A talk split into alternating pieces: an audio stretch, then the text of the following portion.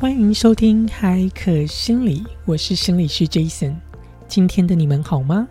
无论你是在通勤中，或者是上班中，又或者是在家中休息，都希望你有美好的一天。嗨，大家好。今天呢，我们又要来谈谈围绕在所谓的儿童跟青少年以及孩子们跟家长之间的互动关系品质来做一个讨论。因为之前的 podcast 呢，我们请到许慧慈临床心理师来到我们的 podcast，得到非常热络的一个好的一个回应呢。大家都对这种如何增进亲子关系的品质很有兴趣，希望呢我们再分享更多。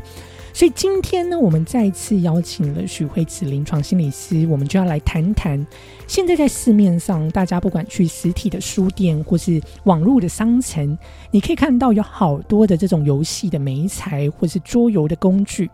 呃，都呃宣传可以帮助亲子关系的提升等等。那现在呢，在临床实务当中，也许多的心理师也开始使用这些不同的媒材来协助他们在心理治疗、心理评估当中进行的更加的顺利。所以今天呢，我们就来谈谈那这些媒材的使用。呃，家长们在购买的时候需要思考哪些重要的呃。观点，然后我们要如何？身为家长，我们要如何去使用这些不同的媒材，能够有效的去提升我们亲子的关系？首先呢，让我们欢迎许卫慈心理师再次来到我们的 podcast。Hello，大家好，很高兴又在线上遇到大家。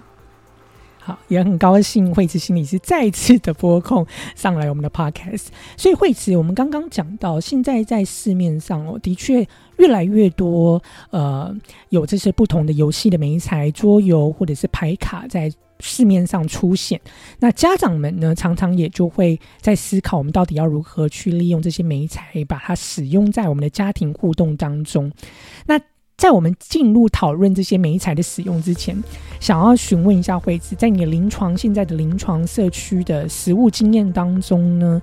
大部分家长到社区去找寻临床心理师，或是去寻求你们的协助的时候，主要大概都是碰到哪些个困难跟问题啊？哦，我发现目前家长他们最在意孩子的状况，就是情绪问题，还有人际的问题。嗯，譬如说，嗯，孩子频繁的发脾气。或是发脾气的时间长度很长，或是呃，他们不知道如何和他人合作，然后学校的人际问互动上面有一些状况等等。对，是，所以听起来还是就是大家家长们最烦恼的就是这种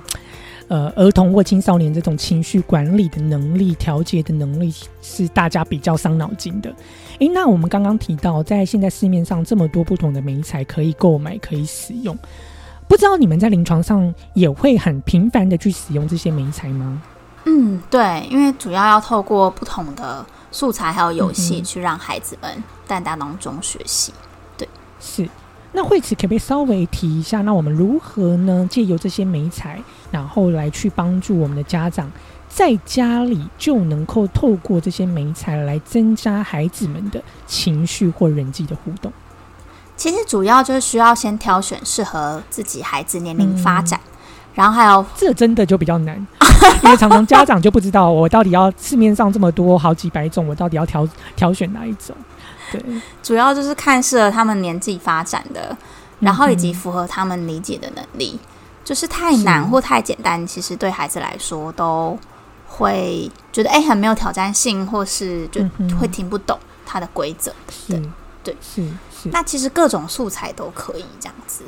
嗯嗯嗯嗯。那惠子心理师可不可以请你稍微分享，比如说，嗯，一个案例或几个案例，比如说针对你刚刚说针对年龄不同的年龄、不同孩子问题，在选择上我们就需要去做考量。有有没有一些几个关键的重点，你会希望家长们在选择迷彩的时候能够去注意到的？重点主要就是。大概两三岁以上就可以透过呃一些桌游或是人际互动的游戏，那个年纪的孩子，他们大概可以稍微去理解简单的规则，然后也在当中他们练习轮流，对，让他们去理解说他们想要的不一定可以马上被满足，因为他们需要轮流等候对方的玩，然后再换自己等等。然后另外，他们也可以开始慢慢的去让孩子认识不同的情绪，透过不同的美彩。那这些美彩呢，他们有时候会呃透过比如说牌卡，然后他们就会有呃让孩子认识不同情绪的表情，或是可能有哪些生理的反应等等的。是对是。对，惠慈心理师讲到这点，刚好可以让我稍微为自己打一下小广告。也就是，的确，我们心理师还蛮常常在心理治疗当中，我们会希望孩子们去对自己的情绪、情绪的觉察的能力有所提升。包含刚刚惠慈心理师所讲到，就是我们会借由牌卡来协助孩子们去了解不同的情绪的表情，然后以及如何透过这些牌卡去做表达。所以呢，Jason 呢就和一呃食物界的一些针对儿童的呃这些心理师们，就共同了呢发展了针对所谓的学龄期的儿童以及青少年所设计的这种情绪智能互动牌卡。那这个互动牌卡呢，主要就是我们是希望去协助家长或是助人工作者，在跟孩子们互动的时候，能够借由这个牌卡，以及呢我们所设计的九十，就是总共有九十六张。比较具象化的卡片和十个呢由浅入深的互动游戏，来帮助我们孩子呢透过这个牌卡的一个游戏的设计，以及与大人们的互动，来促进我们大脑比较高层次的能力的一个发展。也就是说，发展出我们情绪觉察、情绪表达以及调节情绪的能力。所以举例来说，刚刚惠慈心理师你提到说，很多的时候孩子们会有这种困难表达情绪呢，或者是在情绪起来的时候，常常不知道怎么表达哦。所以透过这个牌卡呢，呃，家长们就能够去借由牌卡上的具象的图画，然后呢，借由游戏去跟孩子做沟通，引导孩子们如何去表达自己的情绪，然后引导孩子们如何去。透过我们所设计的这种调节情绪的方法，然后去协助他们发展出自己一套有效的情绪调节能力的一个技巧。所以呢，Jason 呢在这里稍微打广告一下，如果呢你是家长，或者是你是。呃，助人工作者，你很需要有一套这种很具象化的这种呃情绪觉察，帮助孩子情绪觉察、情绪表达或者情绪练习情绪调节的能力的这种游戏牌卡，欢迎你呢到这个网络的各大平台、商城或者是实体书店。去寻找呃大大创意出版社所出版的情绪智能互动牌卡，希望各位呢呃能够借由这个牌卡，能够去提升呃我们跟孩子们之间的这种呃关系，然后希望大家呃如果有任何问题，都可以来我们 podcast 留言。好，回过头来，好，这个接下来就要询问惠子心理师，所以呃刚刚你讲说你很长。呃，也会使用这种情绪牌卡。那想要请你稍微举例说明一下，你大概是如何去使用这些市面上这些不同媒材？好哦，举例来说，如果我今天是用情绪牌卡或是情绪绘本，那其实呃，从情绪辨识到情绪表达，它其实中间还是需要很多的呃历程。比如说，先要让孩子去练习去觉察自己的情绪。然后，甚至接下来要去觉察他人的情绪，透过去辨识他人的表情。所以呢，在当中，呃，孩子很需要我们大人去示范。比如说，我们去示范我们怎么表达我们的情绪，怎么去适当的表达，以及去带孩子去找到说，哦，他已经辨识到现在自己很生气，并且他可以表达。但还要去要找到说，哎，他有什么技巧可以让他在生气的时候去缓解。情那个生气的情绪，这样子是是，对，这的确是一个非常重要，就是引导的一个历程，引导孩子们去学习，哦，到底怎么去做一个情绪表达，怎么去表达自己的想法，怎么去觉察自己的情绪，甚至最重要就是怎么去发展出自己一套有效调节情绪的方法。那惠慈讲到这个，除了情绪之外，你刚刚有点到就是人际互动，孩子们的人际互动的能力。除了刚刚你说针对情绪觉察、情绪表达能力，家长们可以去使用所谓的情绪的牌卡，透过牌卡，比如说具象化的图案、脸部的表情，提升这方面的能力。那人际互动的能力呢？大概我们可以选择什么样的美材？哦，现在有很多合作性的桌游，那它在当中它是没有就是输赢的，它是需要就是所有的孩子或是家长跟孩子一起来讨论怎么合作策略，他们才可以一起去赢得，就是去完成这个桌游的任务。所以在当中，他们就需要去呃讨论怎么去面对意见不同的时候。或是比如说，当我想要出这个你觉得不行的时候，那这当中家长就需要去引导说，哎，让孩子去尊重不同的想法以及不同的策略，以及让他们去知道说，哎，不一定都是要听谁的才能够赢得游戏。对，是是。这的确很重要，就是透过，就像你讲的，能够有更多人一起在这个游戏当中，所以一定就会发展出这个人与人互动的这个动力就会出现。那透过这个动力的出现，去了解我到底要怎么去跟他人做沟通。诶，那我就很好奇，比如说惠子，的我自己啦，我自己常常去这个网络商城或是实体书店，我就会走去那个就是很多桌游的商品区，就会看。说真的，我觉得身为我这么大的人，就成年人，我都觉得有些这个桌游真的那个规则跟跟那个 guideline 就是真的很 instruction 真的很难懂，所以我就在想说，这这么难懂，我都自己我都不太想买了。所以我就很好奇，就是到底我们比如说初次使用的家长，我我要买这些桌游好了，我要怎么去选择一个？最适当，然后又不会太难，又不会太简单，有没有什么关键点？关键点就是桌游，它上面都会标记说，呃，适合的年纪，比如说三岁以上，然后以及人数，然后一次大概几人，对，然后它大概会稍微介绍他，呃，会玩多久。那如果真的是怕浪费钱的话，也可以先去桌店租，或是先去那边。哦，这是一个好方法。对，你说就是桌游店，现在台湾也越来越多有桌游店。对，所以你说带孩子去桌游店，然后跟家长一起先玩一次，对，玩一两次。如果真的喜欢再买，那如那我的 idea 就是，那那其实也干脆不用买了，就是 就是你家长，你就是比如说一个星期就跟播一定，就像我们之前在 podcast 当中讲的嘛，家长跟孩子一定要有播出一些时间做相处，那或许就带孩子们去做游店，能够。呃，花个半天时间在那边陪孩子做 做做这种呃互动，其实好像也是不错的 idea。对，或是也不一定要桌游，如果怕就是买了孩子不喜欢玩，或是玩腻了，就是桌游店也是其中一个。或是就是也可以透过生活中不同的情境，或是游戏的方式，比如说比较多嗯。娃娃屋啊，或是需要角色扮演的游戏，嗯，或是他需要去扩展，比如说他需要排不同的轨道，那可能孩子就会说啊，都听我的，我要怎么排？那这当中他就需要学习怎么跟人讨论。对，是是是，对你刚刚讲的那个娃娃屋，的确，我觉得是一个非常棒的 idea，在美国。很多的时候，我常常去大卖场，我们就的确会大卖场中会有一个娃娃屋，然后你就可以发现好多外国人会带着他们孩子去做变装啊，去做角色扮演。这的确是从半家家酒的这种游戏当中，的确是一个除了发展孩子的智能有效之外，真的透过这种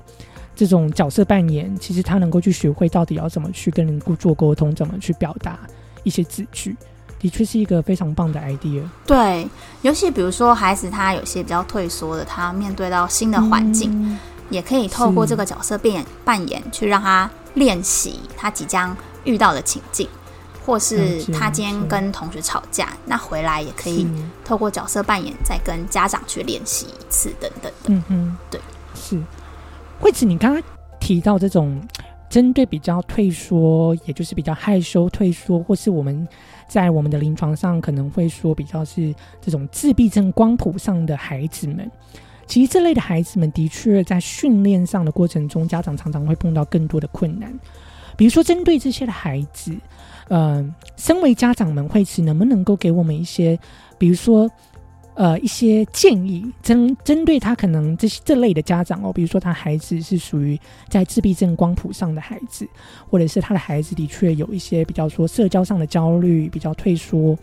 有没有一些建议跟呃，你会鼓励他们怎么样？这个简单的方式去促进孩子做训练，在家庭当中。嗯，如果是自闭症光谱的孩子的话呢，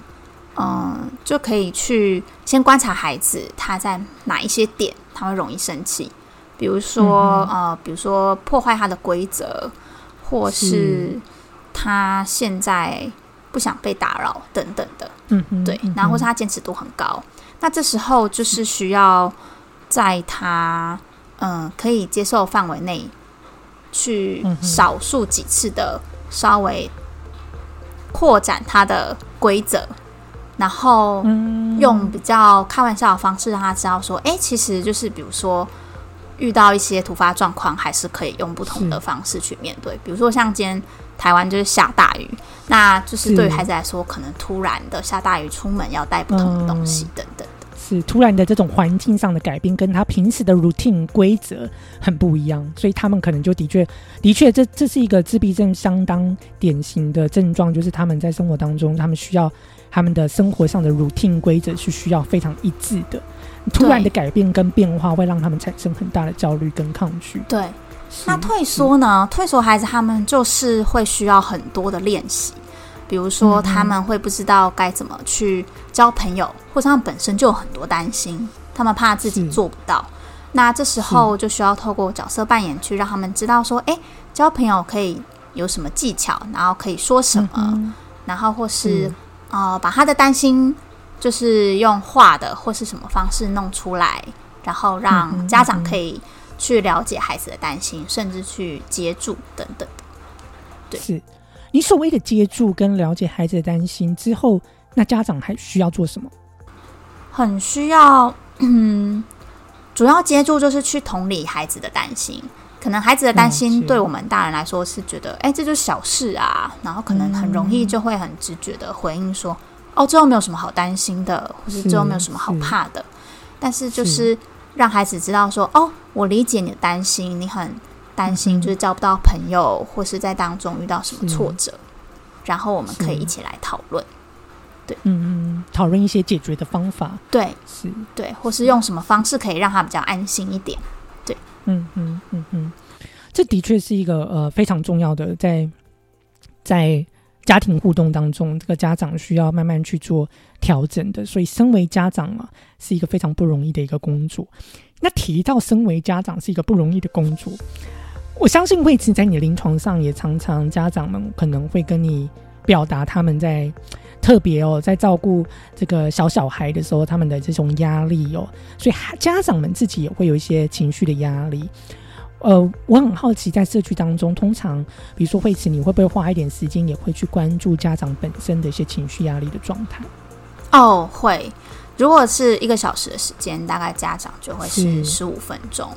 去那有没有什么有效的，比如说方法？你最常跟家长们的建议，怎么样去调节他们在这种带孩子、这种这种训练孩子的这个过程中的压力？有什么样有效的去能够去疏解？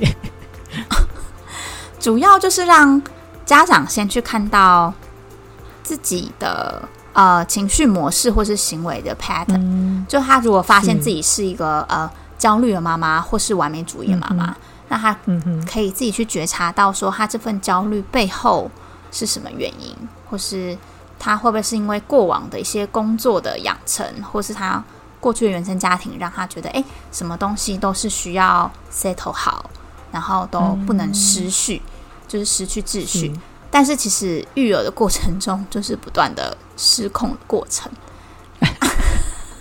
对，所以这就回过头来，就是这种阴影的能力，自我家长们自己也要发展出自己的一套这种调节情绪阴影的能力，就变得也很重要了。对对对，他需要去辨识到说，哎，我现在已经